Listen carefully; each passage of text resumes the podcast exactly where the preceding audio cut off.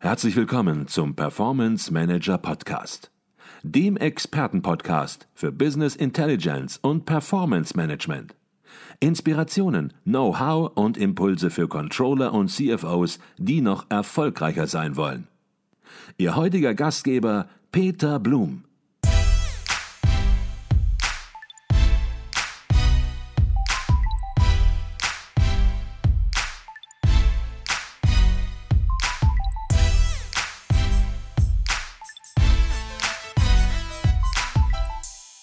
Herzlich willkommen zum Performance Manager Podcast. Mein Name ist Peter Blum.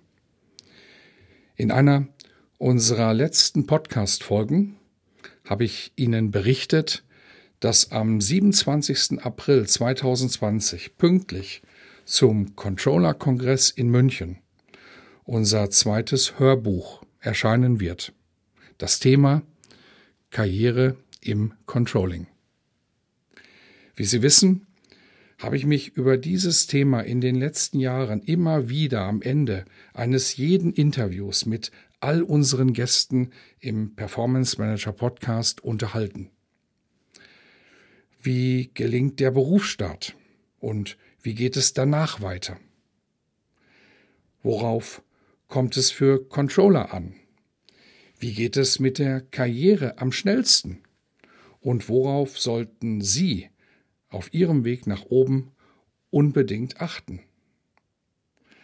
Nun, aus über 100 Stunden Audiomaterial haben wir für Sie nun die wichtigsten Aussagen zusammengetragen und strukturiert. Denn im Laufe der Zeit ist aus all den Statements ein extrem wertvolles Kompendium für die Controller-Karriere geworden geballte Inspiration von Controlling-Experten, von Vorständen, aber auch von Wissenschaftlern und vielen weiteren bekannten Persönlichkeiten. Unzählige Jahre an Erfahrung stecken darin, unterschiedlichste Perspektiven, aber auch sehr ehrlich formuliert und von vielen auch oft sehr direkt. Und wenn Sie mich persönlich fragen, herausgekommen ist mit Abstand das Beste, das ich jemals zum Thema Karriere im Controlling überhaupt gehört habe.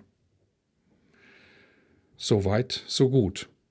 Aber es gab nach dem letzten Podcast auch einige Anregungen von Ihnen, vielleicht sogar etwas Kritik, nämlich was denn unsere Meinung bei Advisio sei, was für eine Karriere im Controlling oder überhaupt heutzutage entscheidend ist.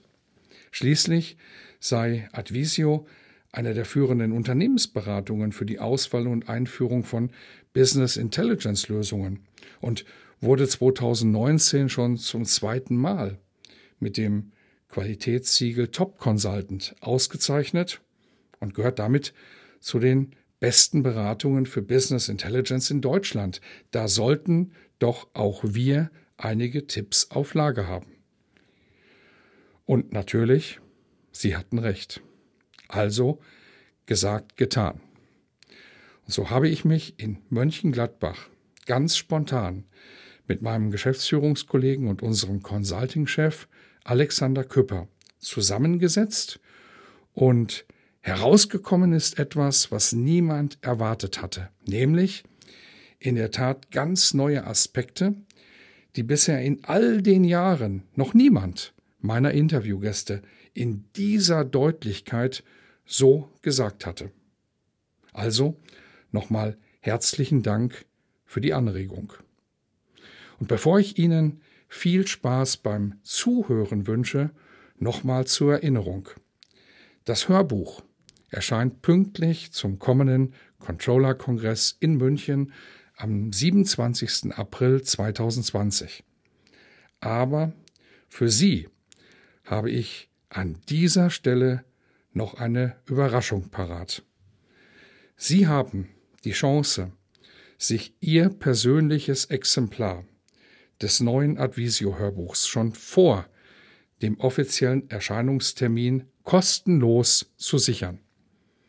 Und das Einzige, was Sie dazu tun müssen, kommen Sie in unsere geschlossene Zing-Gruppe mit dem Namen der Performance Manager Podcast. Den Link dazu finden Sie natürlich in den Show Notes. Und Sie halten dann in den nächsten Wochen automatisch exklusiv den Download-Link zum neuen Hörbuch Karriere im Controlling noch bevor in München Premiere gefeiert wird. Aber jetzt viel Spaß beim Zuhören, wenn Alexander Küpper seine Sicht der Dinge zum Thema Karriere im Controlling mit uns und mit Ihnen teilt.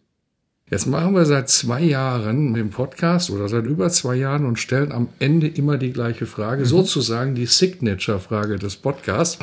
Und die lautet ungefähr so, was würdest du, Alexander, Young Professionals, also Leute, die ja vielleicht gerade am Ende des Studiums sind oder am Anfang des Berufslebens vielleicht schon die ersten Berufsjahre hinter sich gebracht haben.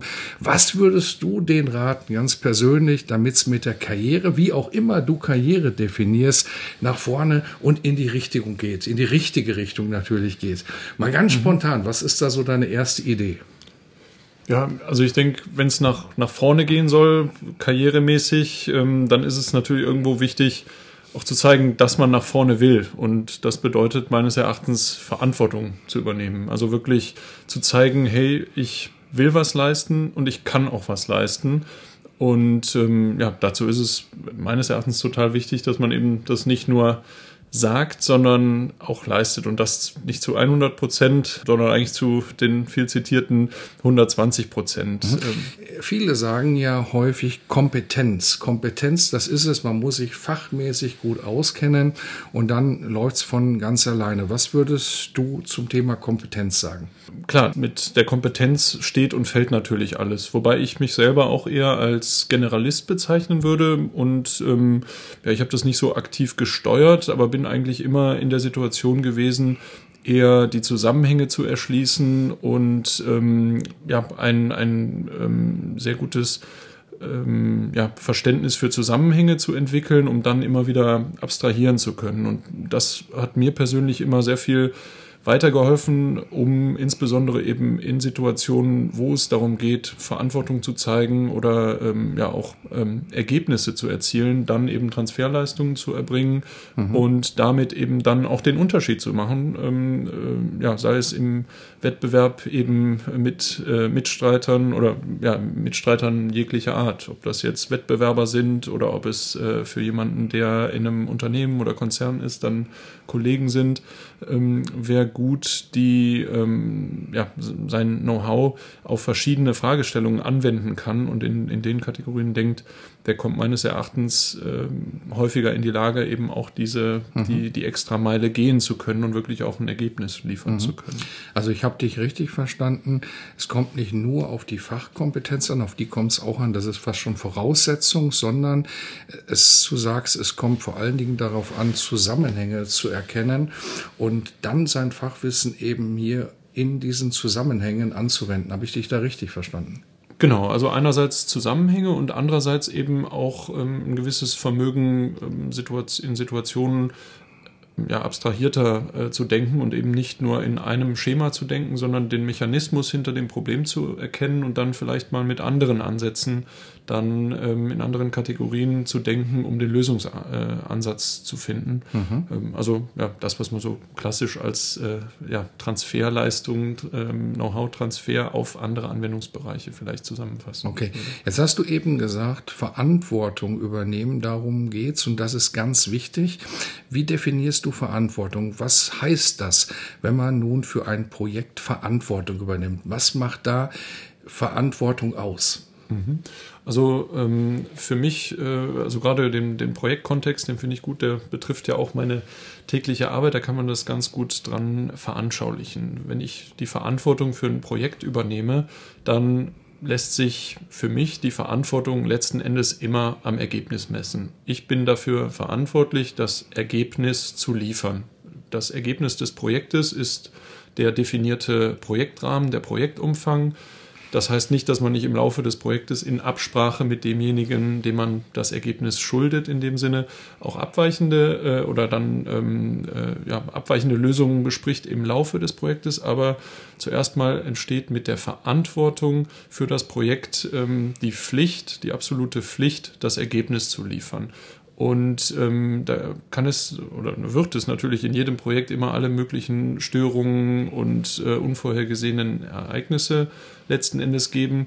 Und da trennt sich ähm, so meine Erfahrung eben die Spreu vom Weizen. Da gibt es viele, die dann sagen, ja, wir hatten aber diese oder jene Probleme oder bei Verzögerungen dann gerne eben vorschrieben, ja, ich habe demjenigen äh dies oder jenes mitgegeben, ich habe mich dreimal beschwert.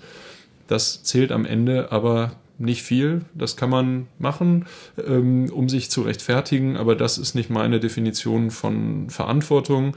Ähm, letzten Endes, der, der für das Projekt äh, in dem Fall verantwortlich ist, der hat eben auch die Fehler von anderen zu verantworten, weil er hätte sich ja auch um andere kümmern können, also um andere, die ihn unterstützen. Wenn du über Verantwortung sprichst, ähm, dann ist es ja so, dass viele sich bemühen, dass viele sagen, ja, ich will Verantwortung übernehmen. Und an Wollen scheitert es manchmal gar nicht, sondern an der Umsetzung. Was würdest du für Tipps geben in Richtung, wie kann man es umsetzen, dass man Verantwortung übernimmt? Du hast gerade schon äh, gesagt, auch die Fehler anderer beobachten und dafür einstehen und nicht hinterher sagen, Mensch, das hat ein anderer gemacht. Ist das der einzige Punkt oder bedeutet es noch mehr, dieses Verantwortung wirklich übernehmen?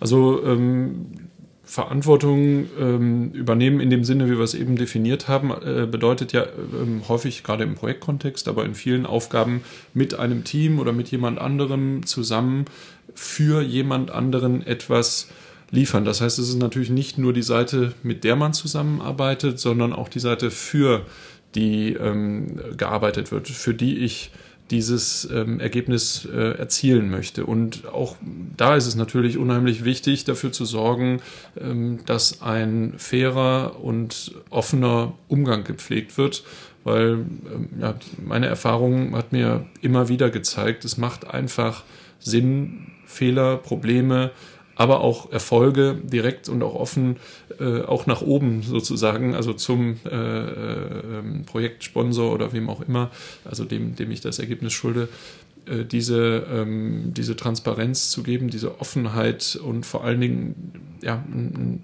Level der Fairness zu erreichen im, im Umgang, weil das natürlich ungemein hilft, ähm, auch bei äh, eventuellen Herausforderungen, Schiefständen, Rückenwind zu haben, Durchhaltevermögen, äh, also was, was die Geduld des Gegenübers angeht, dann auch letzten Endes ähm, zu erzielen, weil ähm, das ist natürlich auch sehr häufig ein Thema. Man weiß, man kriegt das hin, man muss vielleicht eine Nachtschicht äh, einlegen, aber man bekommt es hin, nur wenn der Saft abgedreht wird, wenn das äh, Licht ausgeknipst wird, ähm, projektmäßig gesprochen, dann bringt das natürlich auch nichts. Das heißt, es ist in meinen Augen auch total wichtig, auf denjenigen ähm, einzugehen, dem ich das Ergebnis sozusagen schulde, in Anführungsstrichen. Mhm. Jetzt gibt es ja auch das Pareto-Prinzip, sozusagen mit 20 Prozent des Aufwandes 80 Prozent des Erfolges erreichen. Und da ist ja auch wirklich was Wahres dran, sich nicht im Klein-Klein verlieren. Auf der anderen Seite habe ich eben verstanden, Verantwortung heißt 100 Prozent Verantwortung übernehmen und nicht nur ein Teil der Verantwortung. Jetzt sieht man es vielleicht immer häufiger, dass manche nur sagen, ich mache das so zu 95 Prozent, mache ich das fertig, übernehme ich die Verantwortung, dann gibt es noch so ein paar Dinge, die sind nicht so optimal, die 5 Prozent und die übergebe ich dann sozusagen meinem Kunden oder meinem Chef. Was sagst du dazu und was hältst du davon, von dieser Einstellung, von diesem Mindset? Ja, also ähm, von 95 Prozent halte ich jetzt nicht so viel, zumindest aus Verantwortungssicht. Also Verantwortung ist für mich immer das, die, das gesamte Paket, die 100 Prozent. Aber natürlich macht es Sinn, im Projektverlauf sich das Pareto-Prinzip zunutze zu machen und eben möglichst schnell zu erkennen, wie weit bin ich, ähm, passt das, was hier erstellt wird, ähm, für den Vorgesetzten oder den Projektsponsor, äh, wem auch immer, passt die, ähm, passt die Vorgehensweise und dann, wie eben geschildert, natürlich auch sauber zu kommunizieren. Es kann ja durchaus valide äh, sein, zu sagen, hier, wir sind bei 95 Prozent, ähm, passt das jetzt, das haben wir erreicht, dies oder jenes ist noch zu tun.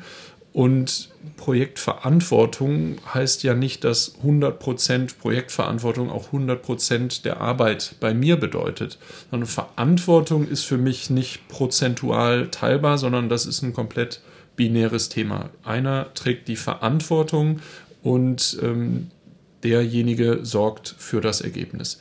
Wie sich die Arbeitsleistung dann aufteilt, wie sich die Zusammenarbeit gestaltet, das ist natürlich dann ähm, ja, davon eigentlich ein komplett losgelöstes Thema, wo es meines Erachtens durchaus sinnvoll ist, eben ja, nach dem Pareto-Prinzip erstmal zu schauen, wie können wir nach Möglichkeit das Ergebnis relativ schnell ja, im Sinne eines Rohbaus schon mal verifizieren, mhm. dass das äh, in die richtige Richtung geht und dann entsprechend weiter konkretisieren.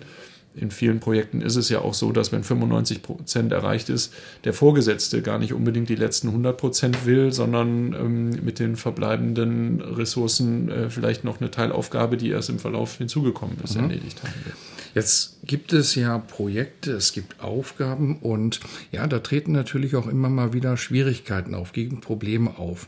Und du sagst natürlich, man soll, und das Bild hier im Borussia Park natürlich sehr treffend, man soll auch selbst mal den Ball behalten eine Zeit lang und nicht sofort beim ersten Problem abspielen.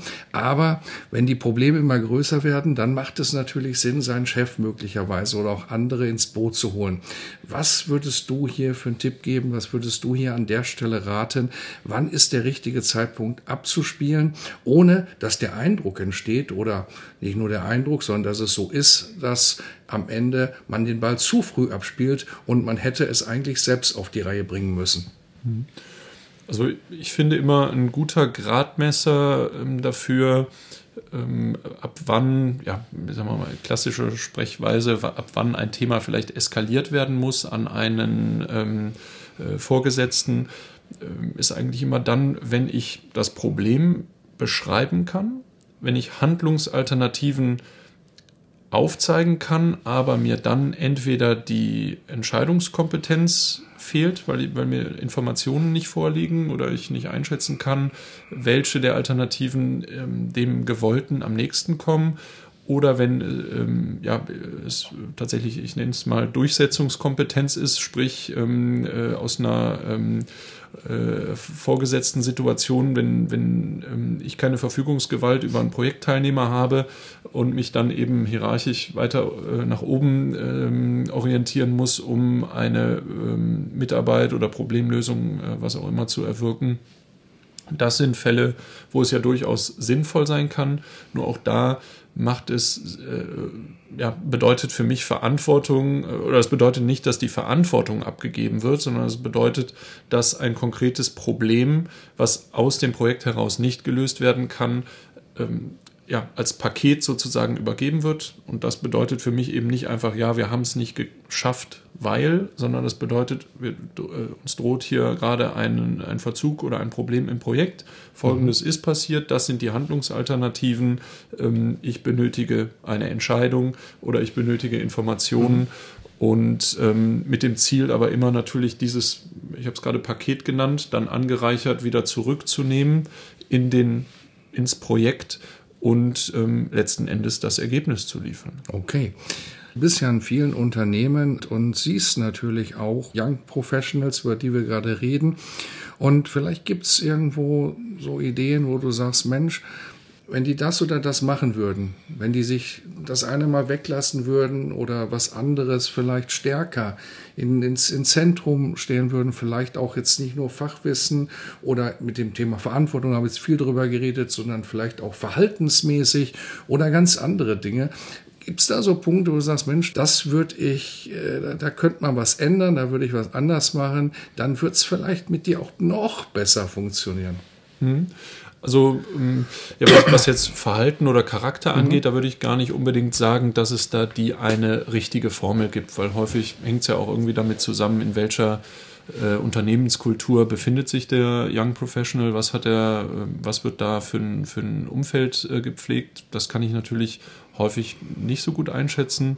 Was ich aber immer wieder feststelle, sowohl in meiner eigenen ähm, Karriere als auch bei den vielen Young Professionals, mit denen ich dann im, im Rahmen der Projekte zu tun habe, ist einfach die, die Bedeutung, die Wichtigkeit, einen, einen guten Mentor zu haben. Mhm. Mentor heißt jetzt nicht, das Unternehmen stellt mir einen Mentor bereit, sondern Mentor oder Mentoren die kann ich oder sollte ich mir selber suchen. Also ich ähm, nicht nur im eigenen Unternehmen, da macht es natürlich ähm, durchaus Sinn äh, äh, zu schauen, aber eben auch bei äh, Lieferanten, bei Kunden.